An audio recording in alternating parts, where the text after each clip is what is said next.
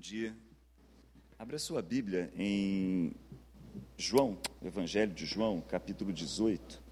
Evangelho de João, capítulo 18, versículo 1, diz assim: Tendo terminado de orar, Jesus saiu com seus discípulos e atravessou o vale do Cedron. Do outro lado havia um olival, onde entrou com eles. Ora, Judas, o traidor, conhecia aquele lugar, porque Jesus muitas vezes se reunia ali com seus discípulos então Judas foi para o olival, levando consigo um destacamento de soldados e alguns guardas enviados pelos chefes dos sacerdotes e fariseus, levando tochas, lanternas e armas.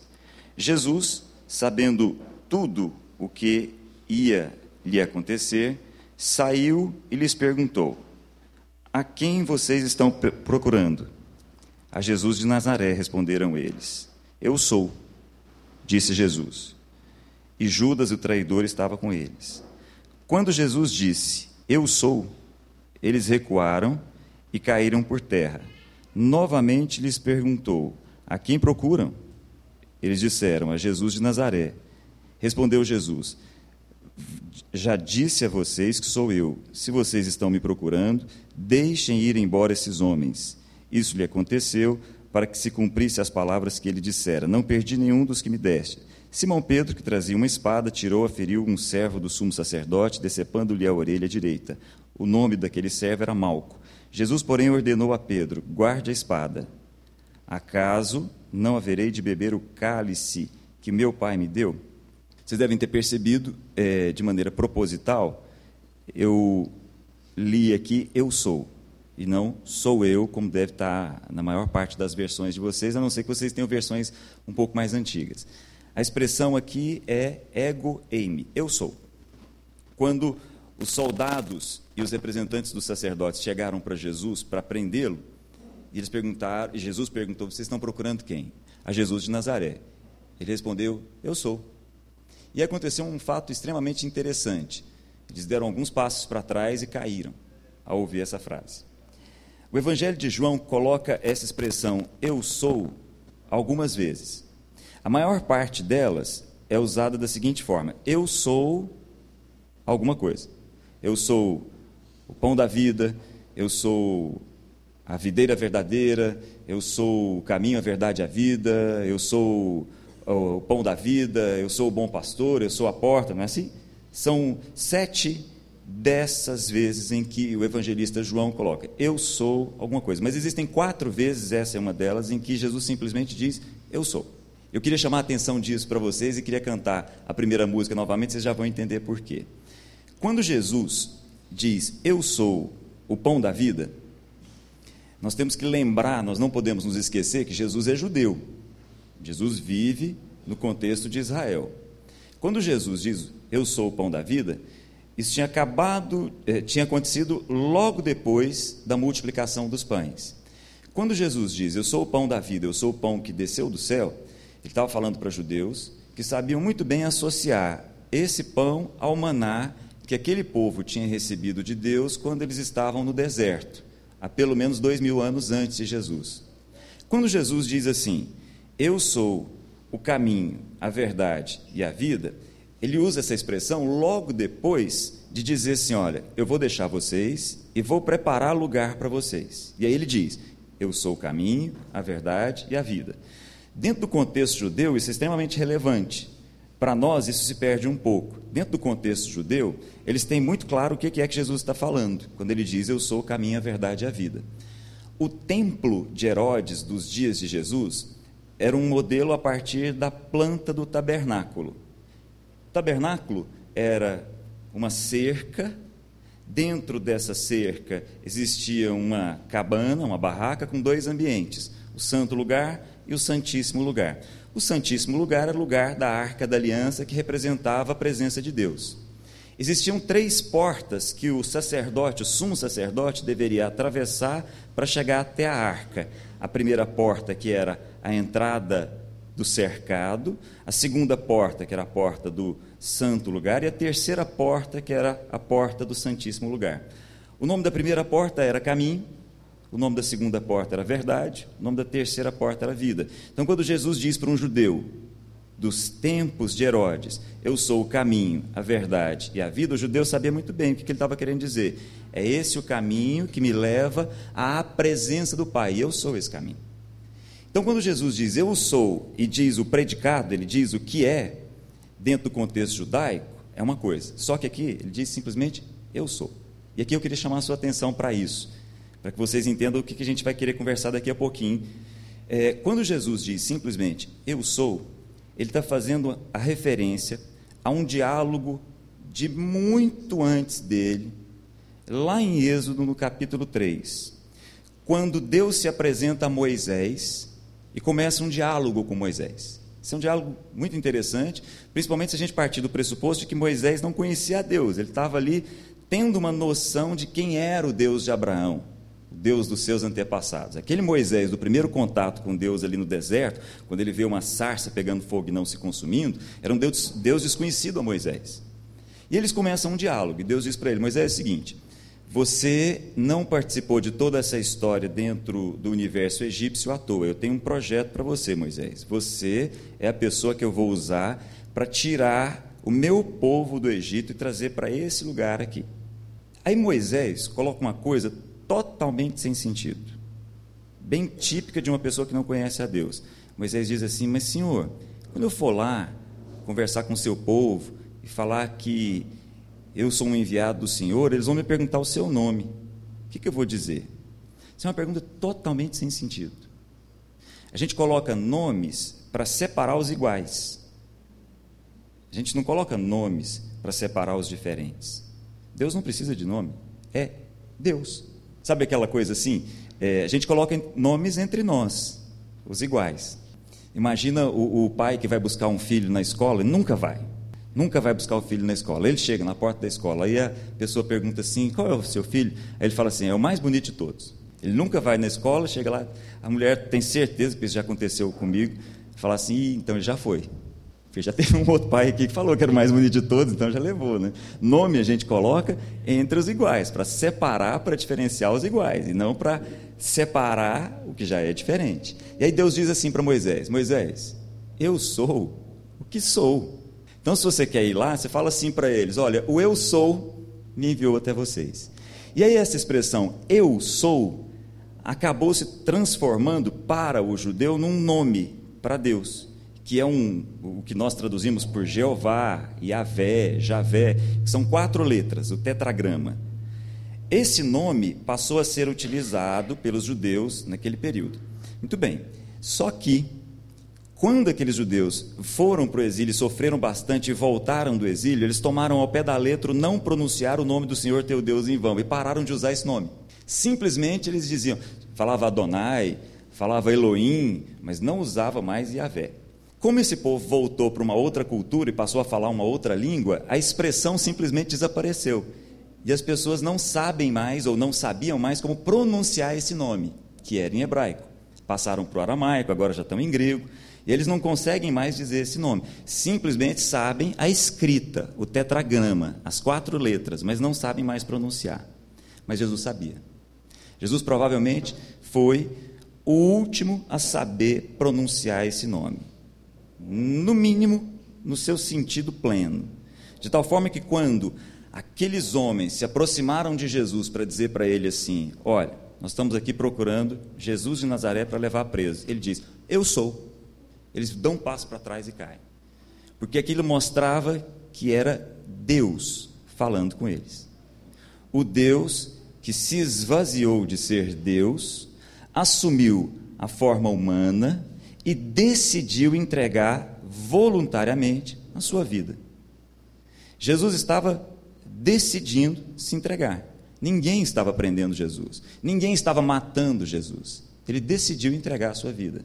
Por isso eu queria cantar novamente a primeira música. Porque a primeira música fala a respeito do Rei das Nações. E o que a gente vai continuar pensando daqui, daqui para frente é a partir disso, do Rei das Nações. Tudo que vai acontecer daqui para frente parece ser de uma pessoa frágil, de uma pessoa fragilizada no meio daquele processo todo. Mas é o próprio Deus que abriu mão de ser Deus e viver todas aquelas coisas que a gente sabe que ele viveu. Vamos de novo?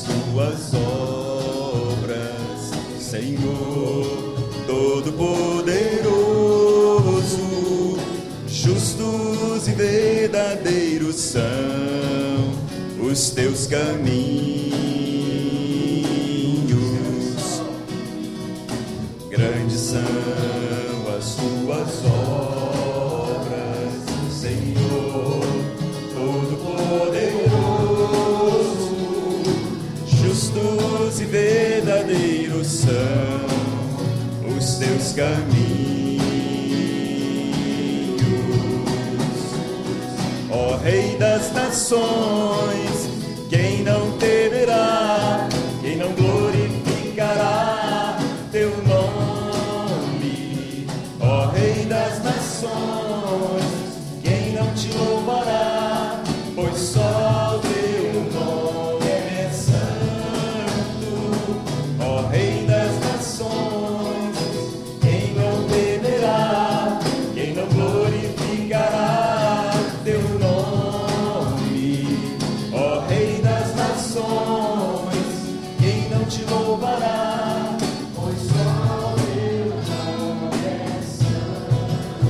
Nós temos o privilégio de reconhecer isso antes, mas um dia todo joelho vai se dobrar. Um dia toda língua confessará que Ele é o Senhor. E só há um Deus. Só há um Senhor. O nosso Deus. Vamos orar? Deus amado, muito obrigado pelo privilégio tremendo de estar entre irmãos. Muito obrigado pelo privilégio imenso de estar em família, a tua família. Muito obrigado pelo imenso privilégio de poder abrir a tua palavra e ouvir do Senhor o que o Senhor tem a nos ensinar, o que o Senhor tem a nos, nos dizer através do seu Espírito. Fala conosco, Pai. Fala a cada um de nós, em nome de Jesus. Amém. Vou continuar com vocês no mesmo capítulo, capítulo 18, só que eu vou pular lá para o versículo 28. Semestre passado, no nosso pequeno grupo, nós conversamos a respeito dos diálogos de Jesus. Conversamos a respeito do diálogo de Jesus, por exemplo, com Nicodemos, diálogo de Jesus com o paralítico que está diante de um tanque há 38 anos. Conversamos a respeito do diálogo de Jesus com o diabo. Conversamos a respeito do diálogo de Jesus com os judeus de uma forma geral. Mas me chamou muita atenção, é, eu fui muito abençoado no semestre passado em casa, no pequeno grupo, conversando a respeito do diálogo de Jesus com Pilatos. E é esse o diálogo que eu gostaria de conversar com vocês e compartilhar com vocês e pensar junto com vocês. Queria é, raciocinar a respeito disso, queria entender um pouco com vocês a respeito dessa figura, Pôncio Pilatos. Importante a gente traduzir algumas questões aqui, voltar no, no século I. No século I, nós tínhamos o povo de Israel debaixo do controle, debaixo da soberania dos romanos. Os romanos assumiram o mundo conhecido e os judeus estavam debaixo desse império. A maior parte dos povos aceitou isso com facilidade. A maior parte dos povos aceitou a espada dos romanos, aceitou a chamada Pax Romana. A maior parte dos povos daquela época aceitou a cultura grega que se instalou. Praticamente todo mundo conhecido naquele momento falava uma mesma língua, que era o grego. Praticamente todo mundo naquele primeiro século usava as mesmas roupas, que eram as roupas dos gregos. Praticamente a arquitetura era a mesma, a arquitetura grega. Quase todo mundo pensava dessa forma a partir dos filósofos gregos. Só tinha uma exceção, um pedacinho do mundo que era a Palestina. Nesse lugar, como até hoje, as pessoas não aceitavam uma cultura que vinha de cima para baixo, não aceitavam roupas, não aceitavam nem as práticas de esporte que deram origem às nossas Olimpíadas, que vieram dos gregos. Mas nesse momento, praticamente todos os povos aceitavam aquela cultura do que a gente chama de pão e circo. Naquele momento, todo mundo aceitava que havia um império tomando conta, a gente paga o imposto e fica em paz, menos o judeu. O judeu não aceitava. O judeu aceitava que haveria um rei que iria colocar esse povo fora daquele lugar e fora daquele subjugo. Isso aconteceu. Durante 30 anos houve uma revolta chamada Revolta dos Macabeus, e eles conseguiram ficar livres disso. Isso produziu uma festa que é comemorada na, na, época de Jesus, chamada Festa da Dedicação, que não é uma festa do Velho Testamento. Então, os judeus eram muito diferentes e sempre se levantavam, sempre se insurgiam contra os impérios. Por causa disso, Roma, já sabendo que aquele povo, embora pequeno, mas muito perigoso, muito difícil, sempre tinha um cuidado especial. Jerusalém, ao contrário do que muitas vezes a gente imagina, era uma cidade muito parecida com a nossa Aparecida do Norte. Era uma cidade voltada para o templo, era uma cidade voltada para a religião. Não era uma cidade rica. Cidades ricas eram outras, eram Corinto, Cesareia, onde os líderes moravam, Roma, evidentemente. Mas na própria Palestina, nem, nem na própria Palestina, Jerusalém era uma cidade importante, a não ser do ponto de vista religioso. Jerusalém era uma cidadezinha dentro do Império Romano. Só que chamava atenção o fato de que aquele povo que ia para lá nas suas festas era um povo difícil, um povo que se organizava para se insurgir uma minoria que acreditava que podia dar problema. Então era sempre um calcanhar para o Império Romano. Por causa disso, em todas as festas anuais, eram três festas, o, o governador daquela região, que era Pôncio Pilatos, saía da sua casa em Cesareia e ia até lá com 3 mil soldados, para prestar atenção no que estava acontecendo. Então Pilatos saía da sua casa, que era onde ele gostava, onde ele morava, que era Cesareia, saía lá do seu palácio, saía de lá e vinha para Jerusalém três vezes ao ano, com todo um exército, para prestar atenção no que estava acontecendo. Numa dessas vezes, inclusive, quando havia a possibilidade de uma insurreição, Pilatos, que era um homem muito duro, muito frio, um militar, organizou com mercenários que ele pagou à parte, e eles se vestiram de camponeses. E eles se misturaram ali entre os judeus numa festa. Quando a primeira possibilidade de uma revolução apareceu, aqueles mercenários que tinham sido contratados por Pilatos levantaram uma espada que estava dentro do casaco e saiu matando todo mundo. E matou milhares de judeus assim, simplesmente por causa da possibilidade de uma insurreição, que já havia acontecido em outros momentos e vai voltar a acontecer depois de Jesus. Porque esse povo é um povo difícil. É um povo que tem uma mania de olhar para cima. Um povo que tem uma mania de achar que as coisas podem mudar a partir de Deus. E não é um impériozinho romano que vai segurar esse povo. Eles achavam assim, eles pensavam dessa forma. Então Pilatos saía da casa dele e vinha para cá. O que nós vamos ver a partir de agora ocorre exatamente na última semana de vida de Jesus, quando Jesus vive o período da Páscoa. A Páscoa sendo a festa mais importante dos judeus, fazia com que Pilatos deixasse a casa dele, saía, fazia com que Pilatos deixasse o trono dele e viesse e ficar, ficasse prestando atenção. O que vai acontecer dessa vez quando esse povo se reúne? Provavelmente, mais ou menos 2 milhões de pessoas se reuniam em Jerusalém nesse momento. Então, todos os judeus saíam de todas as cidades da Judéia, da Galiléia, da própria Samaria, era raro, mas tinha alguns judeus lá, desciam para Jerusalém para comemorar a Páscoa. Judeus que vinham do Egito, e aí a cidade ficava lotada, e aquilo era muito perigoso. Muito bem. Nesse momento, nesses dias, acontece o texto que nós vamos ler, onde Jerusalém está ali abarrotada, o Império Romano prestando atenção a respeito de tudo que estava acontecendo, o povo judeu que não aceitava esse império prestando atenção, e Pôncio Pilatos, que é a figura que eu queria prestar atenção junto com vocês. Pôncio Pilatos era o governador da Judéia. Pôncio Pilatos morava naqueles dias, nos dias das festas, num lugar chamado Pretório. E aí começa o que nós vamos ler. Dá uma olhadinha no versículo 28. Em seguida, os judeus levaram Jesus da casa de Caifás para o Pretório. Só lembrando, no texto anterior que nós lemos, Jesus acabava de ser preso. Aí ele passou pela casa dos sacerdotes, Anás e Caifás. Nesse interim, Pedro nega Jesus três vezes, e agora Jesus chega, levado, preso, a Pôncio Pilatos. Aonde? No pretório. Ok? Pretório era, para aqueles dias de festa, a casa de Pilatos. Já estava amanhecendo, e para evitar contaminação cerimonial, os judeus não entrava, entraram no pretório, pois queriam participar da Páscoa. Então, olha para mim aqui um minutinho.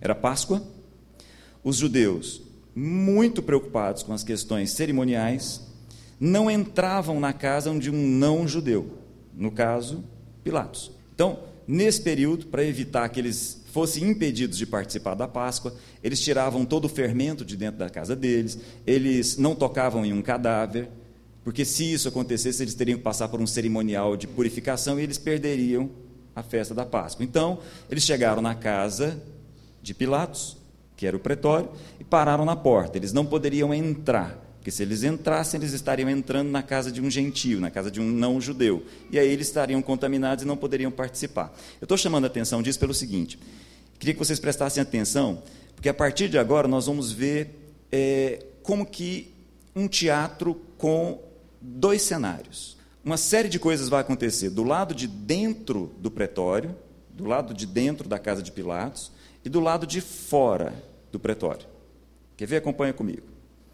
Versículo 29. Então Pilatos, eles chegaram na porta e pararam, porque eles não entravam. Versículo 29. Então Pilatos saiu para falar com eles e perguntou: Que acusação vocês têm contra esse homem? Chega aquele bando de judeus os sacerdotes, todo mundo vestido de maneira totalmente diferente dos gregos. Os sacerdotes com aquelas roupas, uma turba azul, pedras colocadas no peito, representando cada uma das doze tribos de Israel, chegam ali. Todo mundo sabia quem era um sacerdote. Então chega o sacerdote ali, Jesus preso. E Pilatos sai, já que eles não podiam entrar. Pilatos sai, pergunta: e aí? O que é a acusação que vocês têm contra esse homem? É versículo 30, eles respondem: Se ele não fosse criminoso, não teríamos entregado a ti. Vocês vão perceber que a partir de agora começa uma conversa muito doida. Olha só, vocês trouxeram alguém aqui para mim. E aí, qual que é a acusação? Não, seguinte, acusação é com a gente. Acusação está resolvida. Se não tivesse acusação nenhuma, a gente não tinha trazido aqui para vocês, não. Porque não era muito fácil acusar Jesus, né? Acusar Jesus de quê? Vamos continuar. Versículo 31. Pilatos diz: Levem-no e julgue-no conforme a lei de vocês. E aí eu queria chamar a sua atenção para o seguinte: a partir de agora, nós vamos perceber um Pilatos que vai fazer tudo, tudo, tudo, tudo para não tomar uma decisão. Primeira coisa é essa: leva aí, leva lá e julga, de acordo com a lei de vocês. E aí eles respondem: mas nós não temos o direito de executar um homem. A execução já estava traçada, só como eles estavam debaixo do Império Romano, eles não poderiam executar. Tinham que ter o aval do Império Romano. Muito bem. Então, voltando, desculpa, mas nós não temos o direito de executar ninguém, protestaram os judeus. Isso aconteceu para que se cumprissem as palavras que Jesus tinha dito, indicando a espécie de morte que ele estava para morrer. Então Pilatos voltou para o pretório, chamou Jesus e lhe perguntou: Você é o rei dos judeus? E aí olha para mim de novo aqui. Olha o que, vai acontecer. Imagina, do lado de cá estão os judeus, do lado de fora do pretório. Pilatos pega Jesus e traz para dentro do pretório para uma conversa só os dois. Perceberam essa diferença? Por que, que eles não entraram? Sofreriam as contaminações e não poderiam participar da Páscoa. Então ficou todo mundo quietinho do lado de fora. Jesus foi pego, foi colocado lá dentro e aí começa uma conversa, só os dois, Jesus e Pilatos. E aí Pilatos pergunta para ele: é, Você é o rei dos judeus? Em outras palavras, você é o Messias? Porque o Messias é o ungido e o ungido é o rei, na maior parte das vezes. Os sacerdotes também são ungidos, mas quando fala o ungido, fala a respeito do Messias, fala a respeito do rei. Você é o rei dos judeus? Aí Jesus responde. Olha a resposta de Jesus. Essa pergunta é sua ou os outros te falaram a meu respeito? Pilatos, é você que quer conversar comigo ou você está traduzindo o que o pessoal lá de fora está dizendo? Você quer uma conversa? Eu e você? Ou você vai repetir o que os outros já disseram? Olha que coisa interessante que começa a acontecer aqui. Lembrando, como é que Jesus estava? Preso. Pelo menos aparentemente, pelo menos aos nossos olhos, ele era ali um preso, um qualquer. Esse qualquer, Jesus, estava debaixo de Pilatos. Era Pilatos que ia decidir o destino de Jesus aos nossos olhos. Aí olha só, essa é a resposta de Pilatos, versículo 35. Acaso sou judeu? Foram o seu povo e os chefes dos sacerdotes que me entregaram a mim. E aí ele pergunta: O que, que você fez? Percebam, só os dois juntos, sozinhos conversando. Aí Jesus responde assim: O meu reino não é deste mundo. Se fosse, os meus servos lutariam para impedir que os judeus me prendessem. Mas agora, o meu reino não é daqui. Pilatos, é o seguinte: se você está preocupado com o fato de que eu vou levantar uma insurreição aqui contra Roma, queria te dizer: o meu tipo de reinado é outro. Minha maneira de pensar o mundo e a vida é diferente. E aí Pilatos fica perdido, porque ele percebe que esse homem não é um insurgente, ele não é um líder de uma revolução. Estava bem longe disso acontecer. Versículo 37. Ah, então você é rei, disse Pilatos. Jesus respondeu: Tu dizes que sou rei.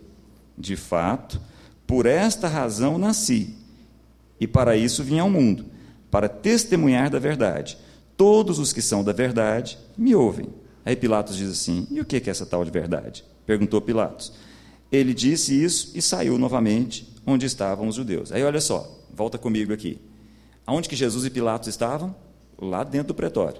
Do lado de fora estão os judeus. Então agora vamos mudar de palco novamente. Aí Pilatos sai e vai lá conversar com os judeus do lado de fora. E aí diz assim, ó, versículo uh, eh, 38 ainda. Ele disse isso, saiu novamente para onde estavam os judeus e disse: Não acho nele motivo algum de acusação. Olha só como é que Pilatos tenta e vai continuar tentando não tomar uma decisão a esse respeito. Eu não quero decidir, está bem claro aqui para Pilatos. Eu não acho acusação, nem motivo algum de acusação nesse homem. Contudo, contudo, segundo o costume de vocês, devo libertar um prisioneiro por ocasião da Páscoa. Querem que eu solte o rei dos judeus? Então é o seguinte, ó, não vamos discutir esse assunto, não, tá bom, tudo bem, ele é acusado pela lei de vocês, eu não acho nele nenhuma acusação, mas vamos fazer o seguinte, agora na Páscoa a gente tem que soltar alguém, não tem? Vamos soltar o rei dos judeus?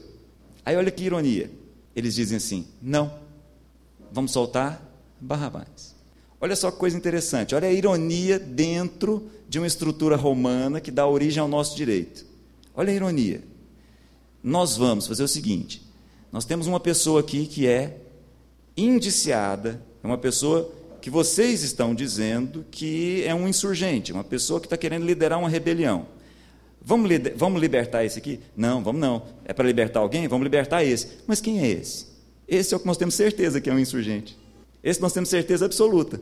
Ele liderou uma tentativa de revolução contra Roma. Olha que, que ironia. Nós vamos libertar esse? Não. Esse nós temos dúvida, esse nós temos certeza, e é esse que nós vamos libertar. Olha que irônico. E olha como é que Pilatos está aqui tentando mexer os pauzinhos para não decidir. E continua. Não, queremos Barrabás. Ora, Barrabás era um bandido. Continua no capítulo 19, por favor, versículo 1. Então Pilatos mandou açoitar Jesus. Os soldados teceram uma coroa de espinhos e a puseram na cabeça dele Vestiram-no com uma capa de púrpura e, chegando-se a ele, diziam: Salve, Rei dos Judeus! e batiam no rosto. Mais uma vez, Pilatos saiu e disse aos judeus: Vejam, eu estou trazendo a vocês para que saibam que não acho nele motivo algum de acusação. Olha só o que está acontecendo, talvez a gente passe batido. Esse açoite aqui não é o açoite que Jesus vai sofrer mais adiante ao ser condenado à cruz. Esse daqui é o seguinte: tá bom, tá bom, vocês não gostaram do rapaz, o rapaz deu problema para vocês. Vou fazer o seguinte: vou bater nele e vamos soltar. Não é o açoite chamado de tripalium que vai acontecer mais adiante com Jesus e que vai literalmente moer Jesus antes de ir para a cruz. Não. Porque é o seguinte: vamos bater no rapaz, para deixar claro para vocês: ó, fiz aqui alguma coisa. Vamos colocar em cima dele uma capa, uma coroa e mostrar: olha, o cara não é nada. Mas eu não acho nele motivo algum de acusação. Não tem porquê a gente decidir pela morte desse rapaz. E aí Pilatos faz isso. Coloca Jesus para receber uma açoite ali dos soldados, recebe uma capa, e aí olha só, isso lá dentro do pretório. Pega Jesus, sai com ele lá de dentro do pretório e mostra ele para os judeus que estão aonde? Do lado de fora, esperando o que, que vai acontecer. Aí Pilatos chega e diz assim: Eis o homem. Olha só, versículo 4. Mais uma vez Pilatos saiu e disse aos judeus: Vejam, eu estou trazendo a vocês para que saibam que não acho nele motivo algum de acusação. Quando Jesus veio para fora, usando a coroa de espinhos e a capa de púrpura, disse-lhes Pilatos: Eis o homem. Gente, é esse daqui que vocês estão falando que vai liderar uma revolução contra Roma? É esse? Não, tá bom já. Já batemos, Vamos libertar o rapaz, solta ele. Mas aí, versículo 6: Ao vê-lo, os chefes dos sacerdotes e os guardas gritaram: Crucifica-o, crucifica-o. Mas Pilatos respondeu: De novo, levem-no e crucifiquem-no. Quanto a mim, não encontro base para acusá-lo. Estão percebendo como é que Pilatos está fazendo tudo para não decidir?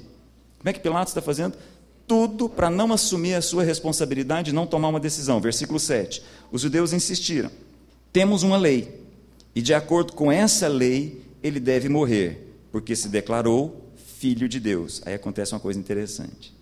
Como os judeus perceberam que não conseguiam caminhar por motivos políticos, falou assim: então vamos caminhar por motivos religiosos.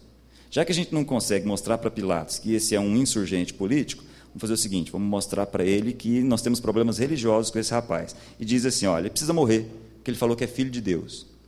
Quando eles usam essa expressão, Pilatos fica atordoado. Olha só o versículo 8. Ao ouvir isso, Pilatos ficou ainda mais amedrontado e voltou para dentro do palácio. Então, olha a cena comigo. Todo mundo do lado de fora. Jesus todo machucado, todo machucado, uma coroa, uma capa, todo mundo assistindo. Aí eles falam assim: não, ele precisa morrer, porque ele falou que é, rei, que é filho de Deus. Aí Pilatos pega ele, volta com ele para dentro do pretório, só os dois novamente. Que história é essa? De onde você veio? Se Pilatos já estava perdido, agora então ele ficou sem chão. Como diz o texto, ele ficou morrendo de medo. E agora? Voltou só os dois. E aí, olha que coisa interessante, é nesse ponto que eu queria parar com vocês. Então, Pilatos perguntou, versículo 8: De onde você vem? Mas Jesus não lhe deu resposta. Jesus fechou a boca. O que Pilatos está pedindo para ele é o seguinte: me livra dessa, me fala alguma coisa aqui para eu poder te soltar, me diz alguma coisa. E Jesus, que é Deus, que é o Rei das nações, calou a boca, fechou a boca, falou nada. Isso é muito surpreendente, continua comigo. Versículo 10: Você se nega a falar comigo? Você se nega a responder uma pergunta que eu fiz? Não sabe que eu tenho autoridade para libertá-lo e para crucificá-lo? Jesus respondeu: Não terias nenhuma autoridade sobre mim se essa não te fosse dada de cima. Por isso, aquele que me entregou a ti é culpado de um pecado maior. Daí em diante, Pilatos procurou libertar Jesus, mas os judeus gritavam: Se deixares esse homem livre, não és amigo de César. Quem se diz rei opõe-se a César. Pilatos fez tudo. O texto de João não conta para a gente, mas os outros evangelhos contam que, num determinado momento, Pilatos teve a sensação que Jesus era da Galileia. Se Jesus era da Galiléia, estava debaixo de uma outra jurisdição, que era de Herodes, e mandou Jesus para Herodes. Ó, estou livre desse negócio, leva lá, porque ele é galileu. Aí chegou lá e falou: não, ele é judeu. Nasceu na Judéia, nasceu em Belém, então a jurisdição é de fato de Pilatos, e voltou para Pilatos. E o negócio não saía da mão de Pilatos para tomar uma decisão. E é esse o ponto que eu queria conversar com vocês, exatamente a respeito disso. Chegou uma hora que Pilatos faz aquela cena tradicional dentro daquele teatro do lado de fora, pega uma bacia com água, lava as mãos, fala, bom, então vai, leva aí. E não pronuncia uma sentença, simplesmente fala, tá bom, ok. Porque ele fez tudo, absolutamente tudo, para não decidir. E é esse o ponto que eu queria conversar com vocês. Nós estamos começando um ano, e eu queria deixar isso com vocês. Deus não decide por nós. Isso é muito forte. E diante das nossas decisões, sabe qual é a postura de Deus? O silêncio. Guarda isso com você. Deus não toma decisões por nós. E todas as vezes que nós estamos diante de uma decisão, a postura de Deus é o silêncio. Simplesmente, Deus para. Vamos ver se o que ele aprendeu agora ele coloca em prática. Mas Deus, embora a gente quisesse, não toma decisões por nós. Nós é que tomamos decisões. Isso é muito forte. Isso é muito sério nesse período de férias, eu conheci um livro. É, o nome do livro é Feridos em Nome de Deus. Inclusive, indico a vocês. É o livro de uma jornalista, na verdade, uma jornalista de economia, que inclusive tem passagens pela Globo, escreve no, no, no Valor Econômico, escreve para um jornal italiano de economia também. Uma jornalista que viveu dentro da comunidade dela um momento de cisão e viveu lá um momento em que muita gente dentro da igreja dela acabou sendo ferida. E ela foi tentar entender mais a respeito disso. Como jornalista, ela quis escrever algo a respeito. É, é um livro que eu indico para vocês, Feridos em Nome de Deus. E ela vai entender a questão do abuso espiritual dentro das igrejas, igrejas evangélicas do Brasil. E ela fala a respeito de alguns exemplos interessantes de questões das mais variadas, como muitos de nós aqui provavelmente já sofreram vários abusos. Abusos de líderes que começam literalmente a tirar proveito das pessoas que ele lidera. Só que lá pelo meio do livro tem uma constatação extremamente interessante. Um psicólogo que vem trabalhando em clínica com pessoas que sofreram os mais variados abusos espirituais de líderes de igrejas evangélicas, faz uma constatação. A maior parte desses abusos ocorre porque as pessoas não querem decidir. As pessoas querem que outras pessoas decidam por elas. E aí se encontra um oráculo pela frente, se encontra um líder forte pela frente, uma pessoa carismática pela frente, colocam as suas decisões para que essa pessoa tome, de preferência com o aval de Deus lá no final, como se isso fosse possível. E ao evitar tomar decisões, ao evitar assumir a responsabilidade a respeito daquilo que, que está diante de nós, nós trazemos sobre nós uma carga doentia muito grande, além das consequências de uma pessoa decidindo por nós. E aí, os chamados abusos espirituais dentro das nossas igrejas, das mais variadas, não preciso nem entrar em detalhe, todo mundo sabe do que eu estou falando. Mas o ponto que eu queria chamar a atenção é esse: nós temos que assumir as nossas decisões. E aí, como nós estamos começando um novo ano, como nós estamos começando 2016, eu queria convidar vocês a decidir as mesmas decisões de Jesus. Quando nós estivermos com uma situação pela frente, que a gente saiba decidir pelo perdão, como Jesus decidiu. Perdoa-lhes, que eles não sabem o que estão fazendo. Quando a gente tiver que tomar alguma decisão, quando a gente tiver que assinar algum contrato, quando a gente viver alguma situação difícil em relação a alguma pessoa, que a gente possa decidir a partir da misericórdia que a nossa opção, que a nossa decisão seja: vou ter misericórdia. Essa seja a nossa decisão. Ao invés de ter medo, que nós tenhamos amor. Ao invés de ter dificuldade em pensar no futuro e tomar as decisões, que a gente tome decisões do tipo: eu vou crer, eu vou perdoar, eu vou ter misericórdia, eu vou optar, acima de tudo, por ter o meu coração nos lugares onde os tesouros não podem ser corrompidos. Essa vai ser a minha decisão. Minha decisão é onde é que eu vou colocar meu coração nessa situação aqui? Vou colocar meu coração nos lugares aonde ele não pode ser corrompido. Que nós possamos decidir pelo amor, pela misericórdia, pela fé, pelo perdão. Que essas sejam as nossas decisões. Mas guardem, Deus não vai decidir por nós. Nesses momentos, ele simplesmente vai ficar em silêncio. Tem um amigo nosso que diz o seguinte: se por acaso, no seu dia a dia, você viver aquela situação em que você foi ferido, você viveu uma situação no trabalho, viveu uma situação na sua casa, viveu uma situação com as pessoas que estão ao seu redor, ou viveu uma situação com uma pessoa que você nunca viu na sua vida, mas você foi ferido. E aí você tem uma atitude a tomar. E aí? Eu devolvo a outra face ou eu devolvo na mesma moeda? Porque esse é o discurso de Jesus. O discurso até Jesus é devolva na mesma moeda. Após Jesus é vira o outro lado. Quando nós estamos diante dessas decisões nas nossas vidas, o céu para. Literalmente, o céu para. Os anjos param. O céu, os demônios param. E agora, qual é a decisão dele? A decisão dele é pelo perdão? A decisão dele é pela misericórdia? A decisão dele é pelo amor? Ou a decisão dele é vou revidar na mesma moeda. E se eu puder, ainda vou colocar mais força ainda. Se nós tomarmos a primeira decisão, o céu comemora. Se nós tomarmos a segunda decisão, o inferno comemora. Mas o céu para. Deus silencia. Como Jesus se silenciou diante de Pilatos e deixou Pilatos tomar uma decisão. Alguns de vocês devem estar pensando assim: não, mas isso que Pilatos viveu aqui tinha que acontecer. Meus irmãos, não é assim não caminhem nessa linha de raciocínio de que tinha que acontecer. Não tinha que acontecer dessa forma. Vou dar um exemplo para vocês. Quando, vocês devem se lembrar da história de José lá no Egito, lá atrás, quando José teve aquele sonho de que os irmãos dele iriam se prostrar diante dele, depois os irmãos e o pai iam se prostrar diante dele, fazia parte de todo esse processo que os irmãos jogassem José numa cisterna? Não. Os irmãos não precisavam jogar José numa cisterna. O que Deus fez ali foi transformar o mal em bem.